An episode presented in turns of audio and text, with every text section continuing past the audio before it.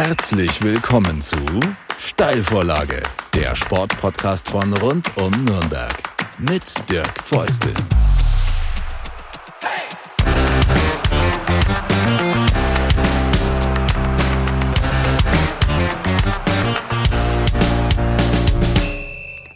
Eine neue Folge der Steilvorlage ist am Start, der Sportpodcast von rund um Nürnberg. Und nachdem es zuletzt um Fußball und Olaf Rebbe und Sportdirektoren ging, geht es heute um endlich mal wieder um Basketball. Die Falcons sind Thema. Und ich freue mich, dass Basti Schröder mein Gast ist. Erstmal zuallererst Servus. Servus. Danke für die Einladung. genau. Und äh, gerne geschehen. Und ich freue mich, dass es in Präsenz klappt. Das ist ja alles äh, in Corona-Zeiten, die ja schon lange sind, nicht so selbstverständlich. Also danke für deinen Mut auch. Ja, sehr gerne. Aber wir passen so gut auf, wie es geht, damit ich nicht irgendwie deine Plays zerstöre. Ähm, Ihr seid in den Playoffs mit den Falcons. Fangen wir einfach mal mit dem, äh, nicht, ihr wollt in die Playoffs, äh, nicht, dass wir da was Falsches erzählen. Seid auf, ja, würde ich mal sagen, ganz guten Weg, äh, irgendwo in den Regionen zwischen fünf und acht. Ihr könnt das schon schaffen. Genau, also wir sind aktuell Fünfter. Ähm, ist alles sehr eng. Wir sind auf Kurs, würde ich sagen. Wir haben noch fünf Spiele. Fünf knackige Spiele, muss man ganz ehrlich sagen. Also auch mit direkten Konkurrenten ähm, um diese Playoff-Spots, die verbleibenden. Ähm, ja, und natürlich wollen wir versuchen, wenn es geht, nicht irgendwie siebter oder achter zu werden, sondern ähm, ja, fünfter, vierter, die Region ist durchaus realistisch, würde ich sagen. Die, die ersten drei sind zu weit weg. Ähm, aber da versuchen wir uns jetzt zu festigen und es am Ende dann, wie gesagt, auch als vierter, fünfter in die Playoffs zu, zu gehen, ja. Und sogar äh, hast du vorher erzählt von allem, was du schon so im Laufe der Saison bemerkt hast und was man so jetzt sieht, so ein bisschen mehr schon erreicht, als ihr euch eigentlich selbst gedacht hattet. Ja, man darf nicht vergessen, wir sind ja in die Saison gestartet als Vor Tabellenvorletzter der Vorsaison. Ja, ich meine, wir hatten natürlich unsere Probleme mit Corona, die das uns da ziemlich aus der Bahn geworfen hat für zwei Monate. Ähm, nichtsdestotrotz, wie gesagt, ähm, am Ende Vorletzter gewesen und ähm, ja, so werden wir auch quasi wahrgenommen erstmal zum Start der neuen Saison, dass dann ein Vorjahr des Tabellenvorletzter kommt. Ähm, nach wie vor ist in Nürnberg nichts, nichts äh, Neues, dass wir nicht das höchste Budget der Liga haben. Von daher haben wir da erstmal tief gestapelt und gesagt, okay, jetzt schauen wir erstmal, dass wir uns ähm, besser präsentieren als das Jahr vorher. Und ja, dann schauen wir mal, was eben Richtung Playoffs geht. Und ja, ich denke mal, wir haben doch die ein oder anderen überrascht, weil wie gesagt, ich meine, wenn man dann mal einen Blick auf die Tabelle wirft und dann sieht, okay, die waren vorletzter im Jahr vorher, es hat sich nicht viel geändert. Ähm, und dann doch so dazustehen, äh, also wie gesagt, wir sind super zufrieden. Ich denke, wir haben da die ein oder anderen schon positiv überrascht, ja. Was die Fans betrifft, man ist ja jetzt schon nach dieser langen Corona-Zeit mit den kleinen Dingen zufrieden. Ihr hattet so etwa 1300 jetzt Zuschauer und Zuschauerinnen Rekord in einer Halle, in die mehrere tausend Leute reingehen, muss man sagen. Aber wie gesagt, man ist schon mit den kleinen Sachen zufrieden. Bis vor kurzem waren überhaupt keine Menschen erlaubt in der Halle und da machen 1300 äh, richtig Lärm. Absolut. Also, wie du schon gesagt hast, wir hatten ja jetzt die halbe Saison gar keine Fans wieder. Vorher waren, glaube ich, 25 Prozent Auslastung erlaubt, also auch maximal 1000 waren es dann. Und dann sind die 1300 mhm. natürlich schon mal eine ordentliche Steigerung, auf die wir echt ähm, stolz sind oder auf, über die wir uns gefreut haben, auch wenn sportlich nicht so lief. Aber ähm, ja, ich denke, es zeigt einfach, dass Basketball auch jetzt nach Corona äh, trotzdem noch akzeptiert wird. Und ja gut, der Wunsch ist natürlich, die 4-4-2 mal voll zu machen, ja. Und lautstarke Pegel, wenn man von null kommt tatsächlich wie die letzten Wochen und Monate, dann, äh, wie du sagst, ne, dann ist 1000 schon, dann denkt man so, wow, cool, die Halle ist voll, obwohl es gar nicht stimmt. Ja, und äh, ich weiß nicht, ob das an der Halle liegt, aber wie gesagt, 1300, das fühlt sich, hat sich definitiv wie mehr angefühlt. Also das ist nicht so, dass man denkt, na, die ganze Halle oder die Dreiviertel Halle ist leer, sondern eher im Gegenteil, es, es äh, fühlt sich als mehr an, als dann am Ende da waren, ja. Ich hatte über die letzten Monate, zwei Jahre, äh, häufiger logischerweise über das Thema Corona gesprochen und viele aus dem Sportbereich Verantwortliche, aber auch Spieler und Spielerinnen haben gesagt, Mensch, durch diese ganzen Geisterspiele, da ist schon eine gewisse Distanz entstanden, auch zur Base, ja, zu den Fans. Die konnten nicht in die Halle, man durfte sich auch nicht treffen, da wo man sich vielleicht mal nach den Spielen trifft, auch wenn ihr mal weggeht, wenn man mal schnackt mit den Leuten. Das war ja alles nicht möglich. Ist es deine Feststellung auch, dass eine gewisse Distanz entstanden ist, die jetzt auch wieder abgebaut werden muss?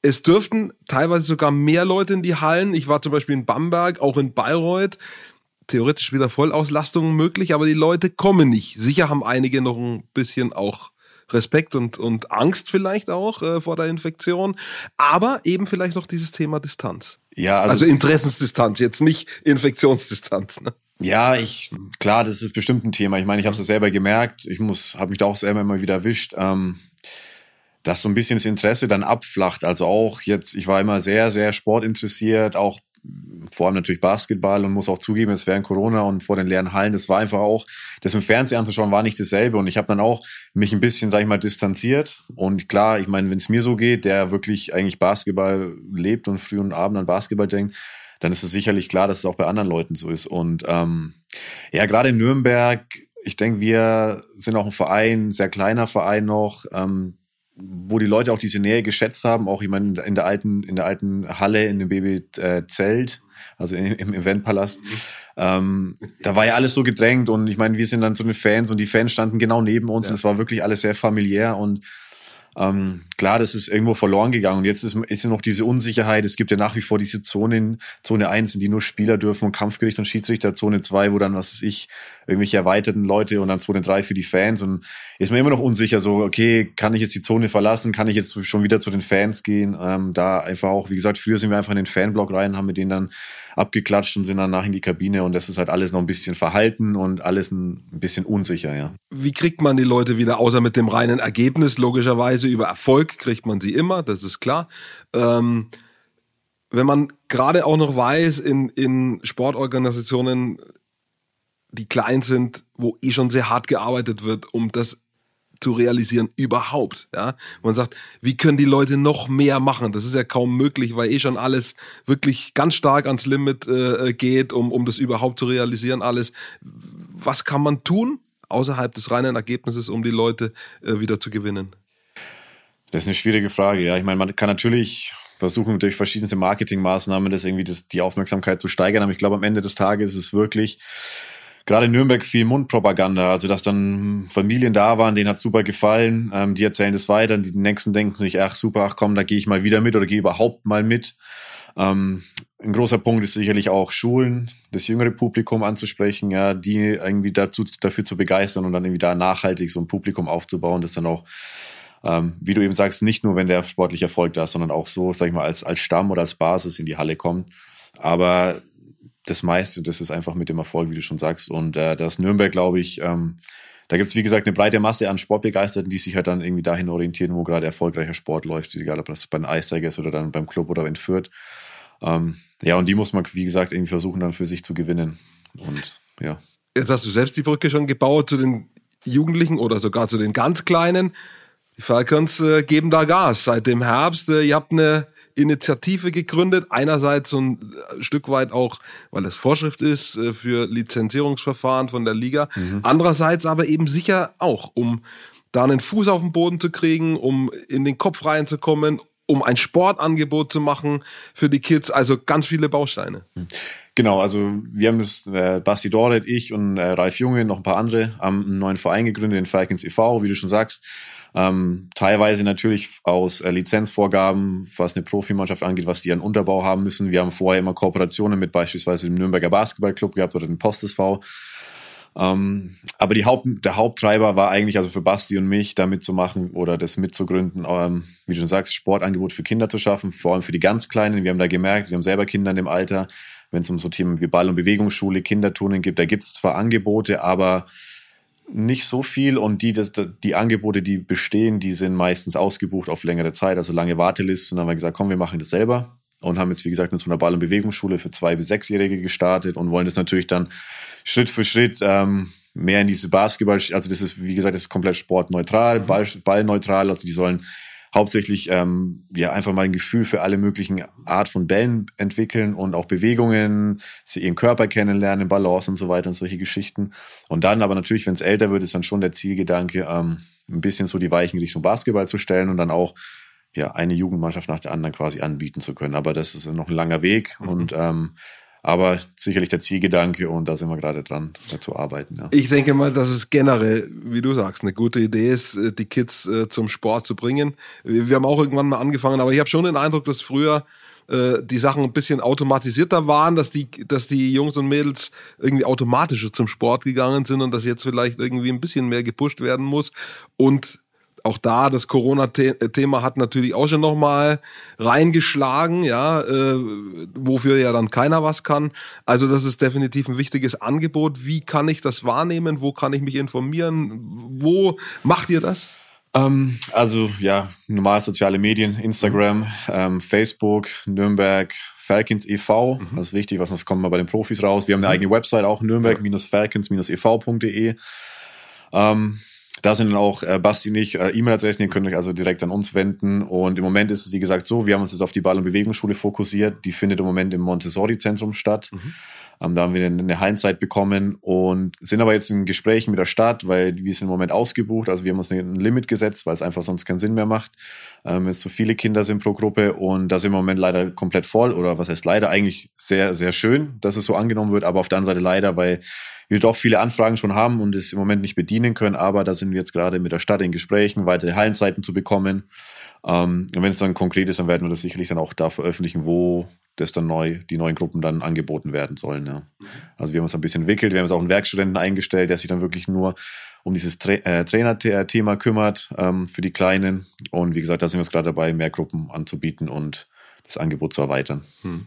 Äh, Basketball in Nürnberg, Chancen, Risiken, Nebenwirkungen, äh, wo liegen sie, wo sind sie, wenn man mal so ein bisschen zurückguckt, also eigentlich immer so ein Team, das schon hin und wieder mal in der ersten Liga kratzt, aber das so auch einmal geschafft hat, aber dann ging sich das ja mit dem Zelt und so weiter alles nicht so ganz aus. Wir erinnern uns, ich erinnere mich so an so Leute wie Jay Harris, kam er aus Bayreuth hierher vor 10, 12 Jahren, dann nachdem Bayreuth aufgestiegen ist, kam er hierher. Es war so ein Jahr, wo es dann mal an, an der Nahtstelle zur ersten Liga war, aber so richtig der, der Move, der hat nicht geklappt. Bei anderen, weiß ich, Jena, Chemnitz. Chemnitz ist jetzt ein sehr gutes Beispiel, vielleicht ein Role Model, äh, wie man das machen kann. Hamburg auch. Was fehlt da vielleicht in Nürnberg, um, um so den nächsten Step zu machen?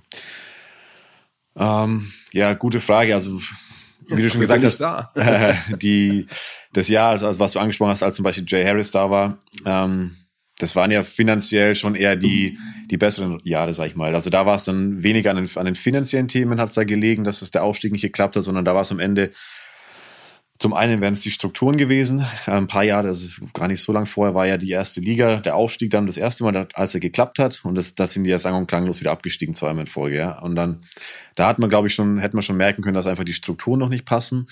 Dann kam ja dieser Umbruch und dann kam Nürnberger Basketballclub mit dem neuen, also IGECO dann als Hauptsponsor und dann, wie gesagt, war eigentlich finanziell, waren wir gut aufgestellt. Es war auch eigentlich immer das ausgeschriebene Ziel, Jahr für Jahr den Aufstieg dann zu schaffen. Also mit Jay Harris und die Jahre, zwei, drei Jahre danach, als dann auch der, der Ralf da war, war ja ganz klar Ziel, auch intern oder beziehungsweise nach außen kommuniziert, BBL-Aufstieg. Da war so das Geld nicht so das Thema, das war zu dem Zeitpunkt dann da. Dann hat es ja nicht geklappt, die Gecko ist ausgestiegen, auf einmal waren wir ähm, bankrott, kein Hauptsponsor mehr. Ähm, ja, und dann der Neuanfang und dann, dann war wieder einfach das Hauptthema das Geld und was damit einfach einhergeht. Also die, die, die fehlenden Strukturen, wie du angesprochen hast, im Aufstiegsjahr, als wir dann einen sportlichen Aufstieg geschafft haben, hat es am Ende an der Halle gelegen. Mhm. Ähm, ich denke, wir sind nach wie vor, jetzt steht die Halle, jetzt, also der Grund ist schon mal beseitigt, mhm. das ist schon mal kein, kein Ausschlusskriterium mehr, aber an den Infrastrukturen, was einen professionellen BBL-Verein ausmacht, ist trotzdem noch sehr hoher Nachholbedarf. Also es, wir haben jetzt zwar mit dem, mit dem Zelt unsere eigene Trainingshalle, ähm, ist aber auch nicht optimal, würde ich mal sagen. Also da muss auf jeden Fall noch nachgeschärft werden. Und jetzt ist halt dann auch wieder die, die Budgetfrage. Klar wachsen wir langsam, ähm, aber wenn man wirklich die BBL in Angriff nehmen will, dann gibt's da schon, ja, wie gesagt, diese strukturellen und finanziellen Themen, die vorher vielleicht noch ein bisschen, ähm, da wo nach, da muss nachgeschärft werden, auf jeden Fall, ja. Und die Töpfe sind umkämpft. Äh, der Club wenn man es böse sagt, schöpft natürlich sehr viel Potenzial ab an Fans logischerweise und aber auch an Sponsorengeldern, Handball in Erlangen, Eishockey in Nürnberg. Das Kleeblatt gibt's auch noch. Also auf engem Raum ist ja toll, dass es ein äh, super Sportangebot gibt, äh, hochklassig. Aber natürlich, wenn man dann guckt, was das für die einzelnen Vereine bedeutet, ist natürlich schon auch Konkurrenzkampf. Ja, absolut. Das merken wir seit Jahren. Ähm, wie du sagst, die, die lokalen Sportvereine, aber es gibt, ja, ich meine, wir haben direkt vor der Haustür quasi mit Bamberg, mit Bayreuth, mit Würzburg auch noch auch eine BBL Basketball. Ja. München ist nicht dazu. so allweit weg. Das heißt, ja. ja. will man wirklich irgendwie einen hochklassigen Basketball ja. erstmal sehen oder investieren, dann hat man die Vereine eben auch. Ähm, die das auch noch mit abschöpfen. Also das darf man nicht, nicht vergessen. Also gerade Bamberg ist in den letzten Jahren nicht mehr so, aber als sie Euroleague gespielt haben und dann gerade sich nach Nürnberg orientiert haben, um dann äh, Euroleague-Spiele in der Arena stattfinden zu lassen, das hat ja auch mehr oder weniger so ein bisschen den Hintergrund, die Nürnberger ähm, ja, Unternehmen noch mit, mit einzubeziehen. Und ja, wie du schon sagst, ich meine, das Angebot ist begrenzt an Unternehmen, die sich sowas überhaupt leisten können, so ein Sponsoring und da auch Interesse haben. Es gibt auch genug andere Themen, ähm, also sei es jetzt irgendwie Autorennen oder sowas, die das unterstützt wird. Also es ist ja nicht nur, dass es Profi-Basketball mhm. oder Profi-Sportmannschaft gibt, ja. sondern es gibt ja ganz Kultur. viele andere Themen, Kultur, ja, ja, Breitensport, irgendwie solche Sachen, die ähm, von vielen Unternehmen eben aktiv angegangen werden, die aber sagen, sie wollen jetzt mit dem Profisport an sich im Sponsoring nichts zu tun haben deswegen, ja, obwohl wir in der Metropolregion sind, ist es wirklich äh, hart umkämpft. Ja. Mhm. Was hilfreich ist, ist, wenn man auch Icons hat, ja. Äh, du hast den Namen Basti Dorot schon gesagt, aber du bist ja auch eins, ja. Und der Vorteil, ihr seid auch noch Kumpels. Also ihr könnt den Wagen schon auch ein bisschen ziehen und dann macht es auch gerne. Ja, Basti natürlich noch mal viel mehr als ich, ähm, weil der einfach, sag ich mal, eine nationale Präsenz hat ähm, mit seinem, was ich wie viele, fast 100 National oder Spiele der Nationalmannschaft mhm. ähm, in der Bundesliga. Jetzt hat er Jahren. noch ein paar gemacht hinten raus, ne? Wie ja, ja, ich glaube, jetzt ist er wirklich kurz, steht er kurz vor den 100. ja, ja. ja. Ähm, irgendwie so 94, 95 hat er, wenn ich mich nicht täusche. Frühling. ja, es ist, ja, es freut mich für ihn. Ich meine, also der Basti, ich meine, wir kennen uns schon ewig, der ist wirklich einer der härtesten Arbeiter und ich glaube, der hat das echt verdient. Ähm, und ja, wie gesagt, also der, und der nimmt es ja auch sehr ernst, also der ist das, also für ihn ist es auch, obwohl er schon so lange aus Nürnberg aktiv weg ist, ist es ja, ist, fühlt er sich nach wie vor so verbunden mit dem Verein und versucht da, was er kann, über seine, sein soziales Netzwerk und sonst was ähm, zu unterstützen. Und klar, kann man versuchen, da irgendwie als Zugpferd voranzugehen und Themen ja. zu pushen. Ähm, ist aber schwierig. Also allein der Name, weil man jetzt mal ein paar Jahre Nürnberg Basketball gespielt hat, hilft da nicht viel. Ich meine, es ist natürlich mhm. vielleicht für die Jungs irgendwie cool. Vielleicht identifiziert sich der eine oder andere oder die eine oder andere Jüngere mit uns und sagt also, ja, das ist cool, das, ähm, in die Richtung möchte ich auch gehen, aber ehrlicherweise, was jetzt so wirklich so Kontakten mit ähm, Sponsoren oder sowas angeht, was dann wirklich im Endeffekt auch wieder dem Verein finanziell oder strukturell was bringt, das ist schon sehr schwer. Mhm. Wie und wo hat euer gemeinsamer Weg äh, angefangen? Er dauert ja noch an. Ich kann nicht sagen, wo hat er wieder aufgehört. äh, der dauert noch an, ja, zum Glück. Ich hoffe auch noch äh, eine lange Zeit. Der hat angefangen bei, äh, im Nachwuchsprogramm der Frankenhexer. Mhm. Also Basti war schon ein, zwei Jahre vor mir da. Ich bin dann dazugestoßen mit 18, 19, also relativ spät. Dann haben wir aber noch ähm, zusammen zwei oder drei Jahre, drei Jahre waren es, glaube ich, zusammen bei Frankenhexer beziehungsweise dann im ersten Jahr Nürnberger Basketballclub gespielt. Und dann ist Basti ja nach, nach München gewechselt mhm. in die Pro A damals und ich bin in Nürnberg geblieben. Da hat sich dann der Weg zumindest sportlich oder in der gleichen Mannschaft wieder getrennt. Aber wie gesagt, wir sind nach wie vor beste Kumpels und haben regelmäßig Kontakt und ja, gehen andere Projekte zusammen an. Äh, Vorteil unterschiedliche Positionen, äh, da, da muss man sich den Platz nicht streitig machen, weil man hört schon auch, also so Freundschaften im Sport, kommen vor, aber sie sind jetzt auch nicht zwingend die Regel, weil es halt doch, wenn man in dem Business drin ist, es ist halt schon, der eine spielt, der andere nicht. Oder auch die in der Frauenmannschaft. Ja, aber selbst wenn es die gleiche Position gewesen wäre, wie gesagt, unser Weg zumindest in der gleichen Mannschaft hat sich ja früh getrennt. Also der Basti ist ja dann schnell ähm, weitergezogen. Von daher, ich glaube, selbst wenn wir die gleiche Position hm. spielen mhm. würden, äh, hätte das keinen Unterschied gemacht. Aber ja, klar, ich meine, äh, wer Basti kennt, der weiß, dass er ähm, wahrscheinlich als genauso wie der andere verlieren hasst. Aber ja. wenn wir im Sommer trainieren, dann ist das da schon äh, nicht immer lustig, sag ich mal, ja. Also das ist schon äh, sehr ehrgeizig und ja, aber so das, trotzdem das Thema allgemeiner bezogen, das Thema so Freundschaften in einer Mannschaft, ja, so elf Freunde müsst ihr sein, so auf, auf das wollte ich so ein bisschen raus. Gibt's das, unabhängig davon, ob das jetzt Fußball, Basketball, Handball ist, du bist jetzt halt Basketballer, ähm, aber vielleicht macht das auch einen Unterschied in den Sportarten, ich weiß es nicht, ist natürlich auch schwer für dich, weil du machst halt eine Sportart und keine andere. Also ich glaube, das gibt's halt, also so elf Freunde, schwer. Ihr seid fünf Freunde. Die ja, fünf Freunde, das, das aber, oder, ja, gut, wir sind ja eigentlich, eigentlich zehn oder zwölf äh, ja, gut, im Spieltagskader, ne? aber ähm, ich muss sagen, das Aufstiegsjahr, das war schon besonders, was dieses, ja, wenn man sagen, will man sagen, Freundschaft oder Verbundenheit oder Teamchemie angeht. Also es war wirklich in den, was ich, 12, 13 Jahren, den ich jetzt spiele, einmalig. Also das, wir hatten da wirklich einen Zusammenhalt, wo man wirklich sagen kann, ja, das waren Freundschaften. Ähm, wir, haben, wir haben uns nicht nur in der Halle getroffen, um zu trainieren, sondern auch neben der Halle, haben zusammen was gemacht, hatten unsere festen Tage, als, wo wir als Mannschaft ausgegangen sind, um, um was zu, äh, zusammen zu essen oder sowas. Und am Ende des Tages glaube ich auch, dass das ähm, dann wirklich dieses Zünglein an der Waage war, warum wir so erfolgreich waren. Wir hatten damals nicht das höchste Budget, wir hatten mit Sicherheit nicht die besten Spieler. Ja, am Anfang haben die Leute oder haben die anderen Mannschaften uns ausgelacht, was wir teilweise für Leute rekrutiert haben in ja. dem Jahr. Ähm, die sich dann natürlich sportlich entwickeln, aber wie gesagt, wir waren einfach als Mannschaft so zusammen, wir wussten, das kann sich jeder auf den anderen verlassen. Mhm.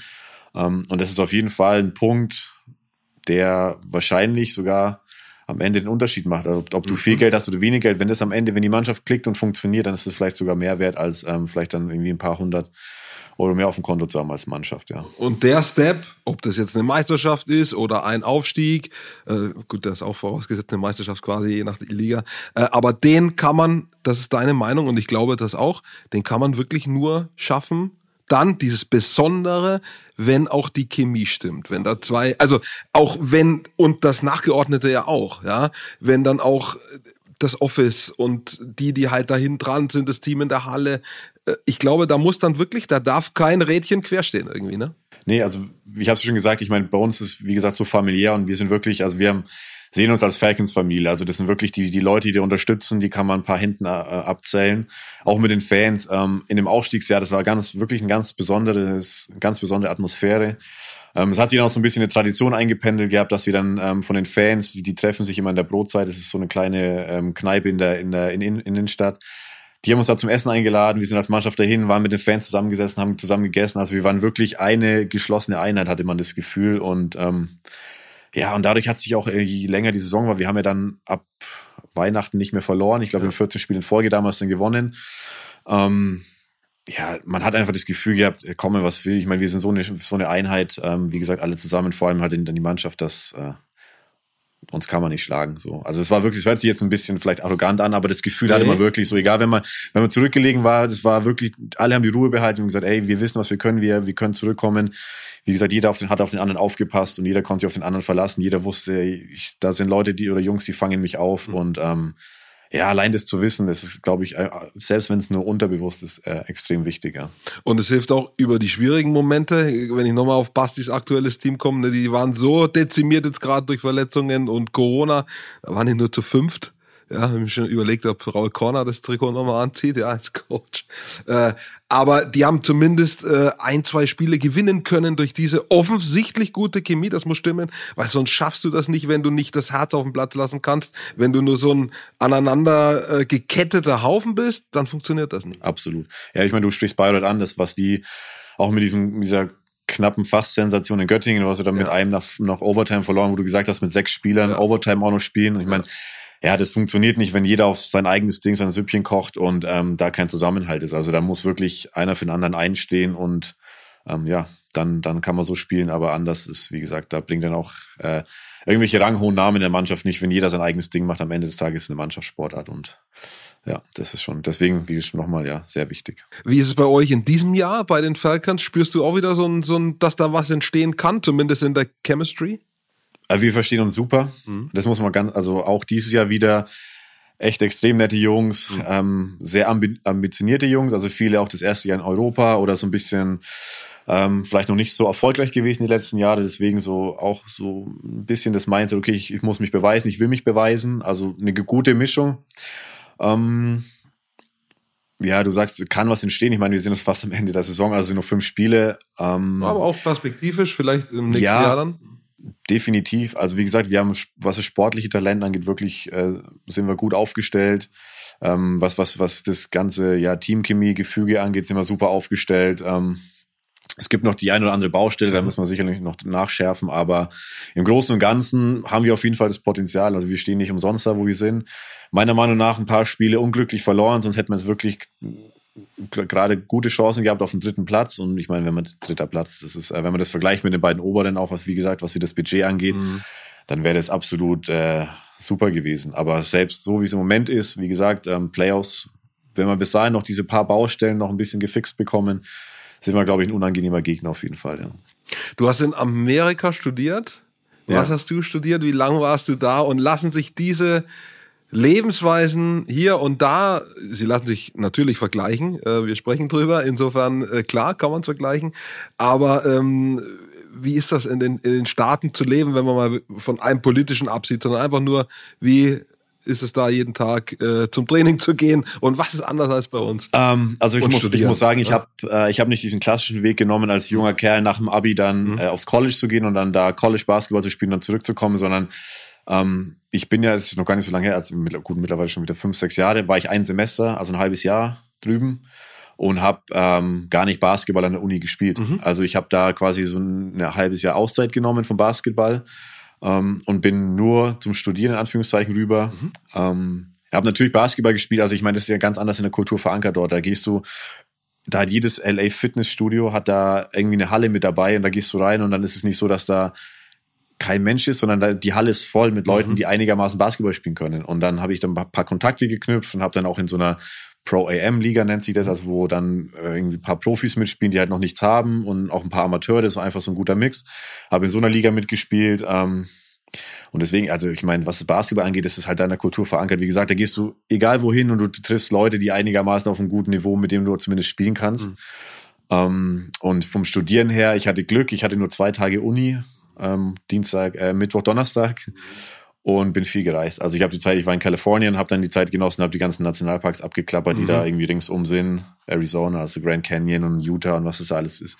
Ähm, also versucht, äh, so viel wie möglich mitzunehmen und ähm, ja, das, das Leben zu genießen dort, ja. Bist du den Pacific Coast Highway mal abgefahren mit dem Auto? Den bin ich auch mal abgefahren, ja. Also von San Diego, also erst mal runter nach San Diego ein paar Mal, wieder hoch nach LA dann und aber dann auch von LA Richtung äh, San Francisco nach oben, ja. Liegt jetzt so auch mal auf meiner Bucketlist, weil das äh, sieht fantastisch aus, wenn man Wahnsinn. irgendwie Filme drüber sieht. Äh, ja. Genau, richtig. Man sollte nur den Nebel meiden, aber das kann da sehr plötzlich passieren, habe ich. Ja, wobei, als ich da war, da gibt's ja diese ähm, Gegend, die heißt Big Sur und die Ja. war gesperrt zu der Zeit, da durfte man nicht drüber fahren, das heißt, man musste außen rum und das Ja. ist, glaube ich, ein bisschen diese Nebelgegend, wobei dann in der Bay oben, aber wir hatten Glück mit dem Wetter, ja. Ja. Da muss man, und wir, ja, wir hatten Glück.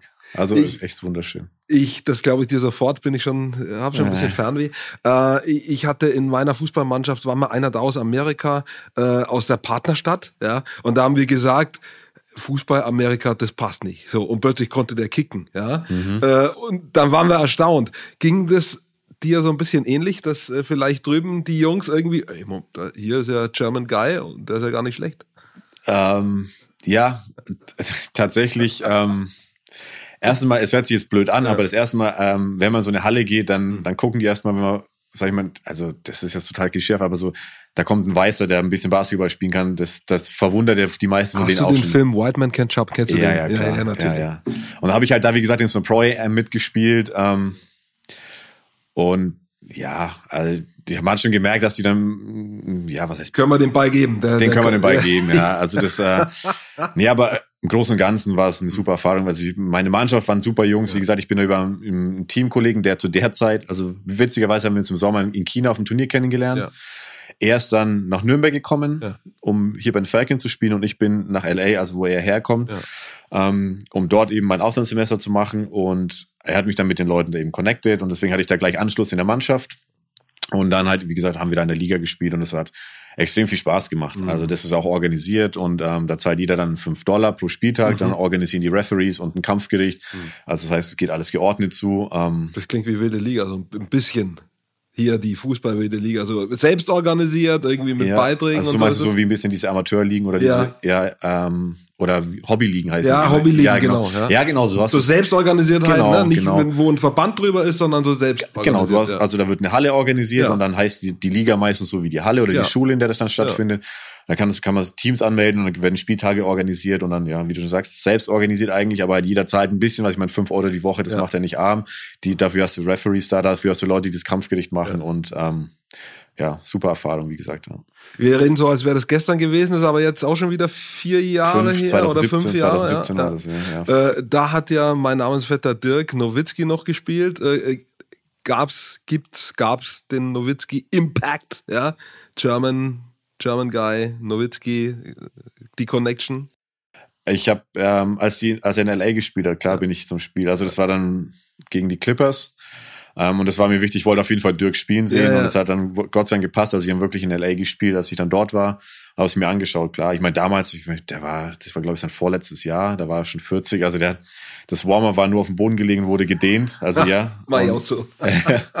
ähm, ja, aber allein, ich meine, wie gesagt, ich habe äh, ich glaube, ich habe ihn gern doch einmal mit der Nationalmannschaft in Deutschland spielen sehen, aber das ist auch schon eine Weile her und dann, ja, ich meine, das ist halt für uns deutsche Basketballer ein Nationalheld ähm, und den einfach mal dann nochmal live gesehen zu haben, das war schon, auch wenn's, wenn er wirklich nur noch von drei Linien zu drei Linien gelaufen ist, aber trotzdem, ähm, ja, schon so ein kleiner Traum, den man sich da erfüllt hat, ja.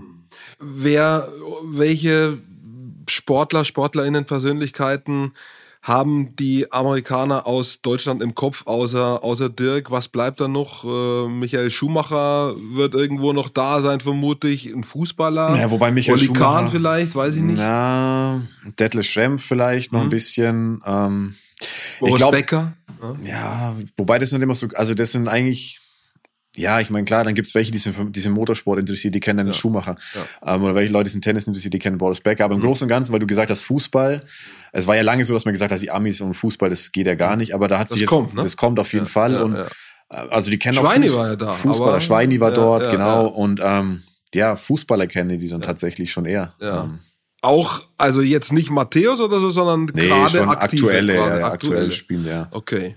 Also, weil das finde ich schon immer ganz spannend, denn ich, ich, äh, wir versuchen ja auch unsere Stars zu machen, ne? Aber ich glaube so, die, die es wirklich irgendwie global schaffen, da fällt mir halt dann Nowitzki ein, vielleicht vor ein paar Jahren Matthäus oder eben Boris Becker, Schumacher, Steffi Graf so. Und das war es aber dann so an, an glaube ich, Leuten, die auch wirklich global bekannt sind. Und du hast aber Erfahrung, weil du da warst. Du kannst vielleicht berichten, äh, wie das tatsächlich ist. Also, nee, wie gesagt, es Dennis Schröder war, ist zu der Zeit natürlich auch schon auf ja. einem Bekanntheitslevel, na, den kennt jeder. Und dann hatten wir im Nachnamen, als sie gehört haben, wie ich mit dem Nachnamen heiße, dann kam immer die Frage, ja, bist du mit dem verwandt? Mhm.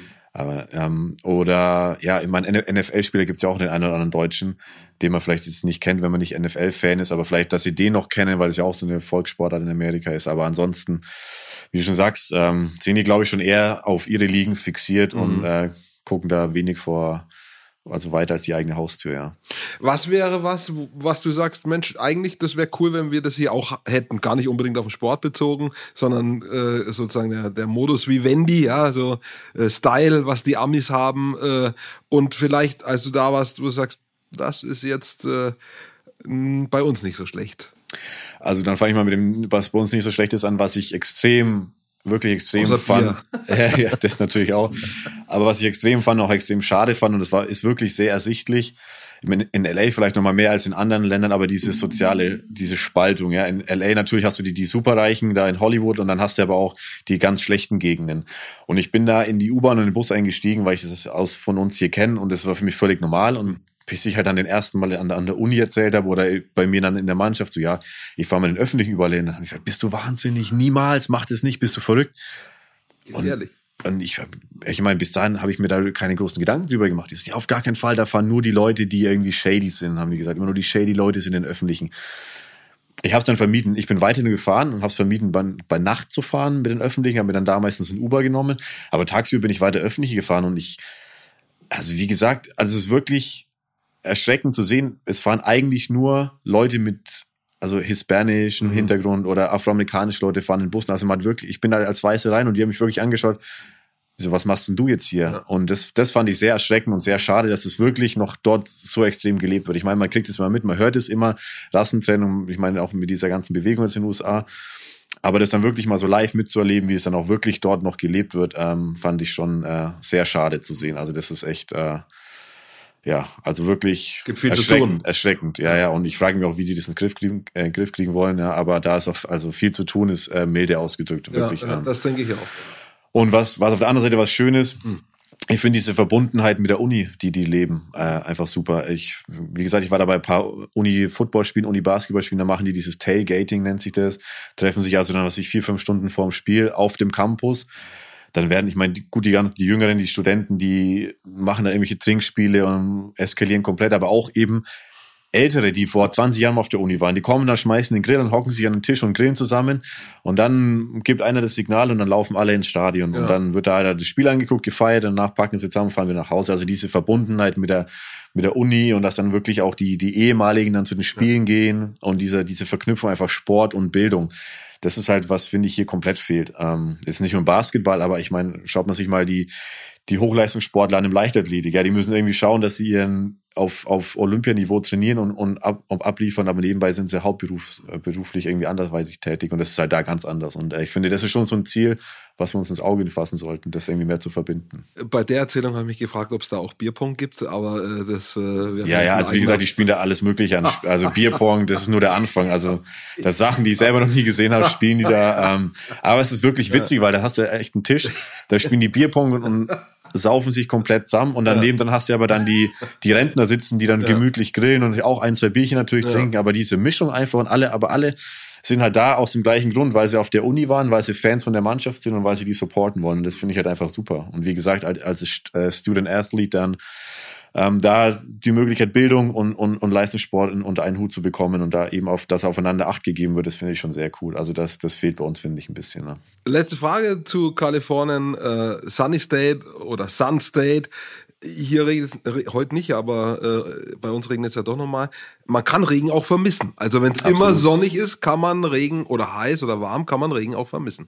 Oder Wald. Habe ich tatsächlich. Ähm, ja. Jetzt nicht den Regen an sich, aber ja. die Jahreszeiten. Ja. Also wenn es dann, ich meine, man ist da so ein bisschen auf dem Körper drauf eingestellt, jetzt wird es langsam Herbst und ja, und dann hat einfach weiter die Sonne geschienen yeah. und dann war, dann irgendwann wurde es Winter und dann wurde, kam die Weihnachtszeit und dann, weiß ich, da, zu der Zeit war ich dann in San Francisco gerade unterwegs und dann, ja, dann schläufst du halt mit kurzer Hose durch San Francisco, aber stehen halt überall die Weihnachtsbäume geschmückt rum.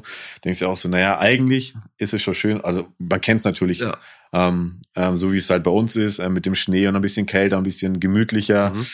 Ähm, ja, und ich habe das wirklich vermisst, auch den Herbst, wenn dann einfach, ja, die Jahreszeit ein bisschen sich ändert und da bleibt es einfach gleich, aber ähm, gut, ich meine, wie gesagt, äh, ist halt Gewohnheitssache wahrscheinlich. Ich kenne ein paar Leute, die haben länger auf Mallorca gelebt, die, die sagen ähnliches, ne? Immer, fast immer blauer Himmel, denke ich, oh, wäre nicht schlecht, wenn es mal regnet oder so. Ja, es hat tatsächlich, ich glaube, wirklich geregnet hat es zweimal, als ich da ja, war im halben Jahr. Ja, ähm, ja, aber auf der anderen Seite, ich meine, du stehst auf, machst deine Jalousie noch und siehst blauen Himmel und Auch das ist halt eine Lebens ja, äh, Lebensqualität. Ja. ja.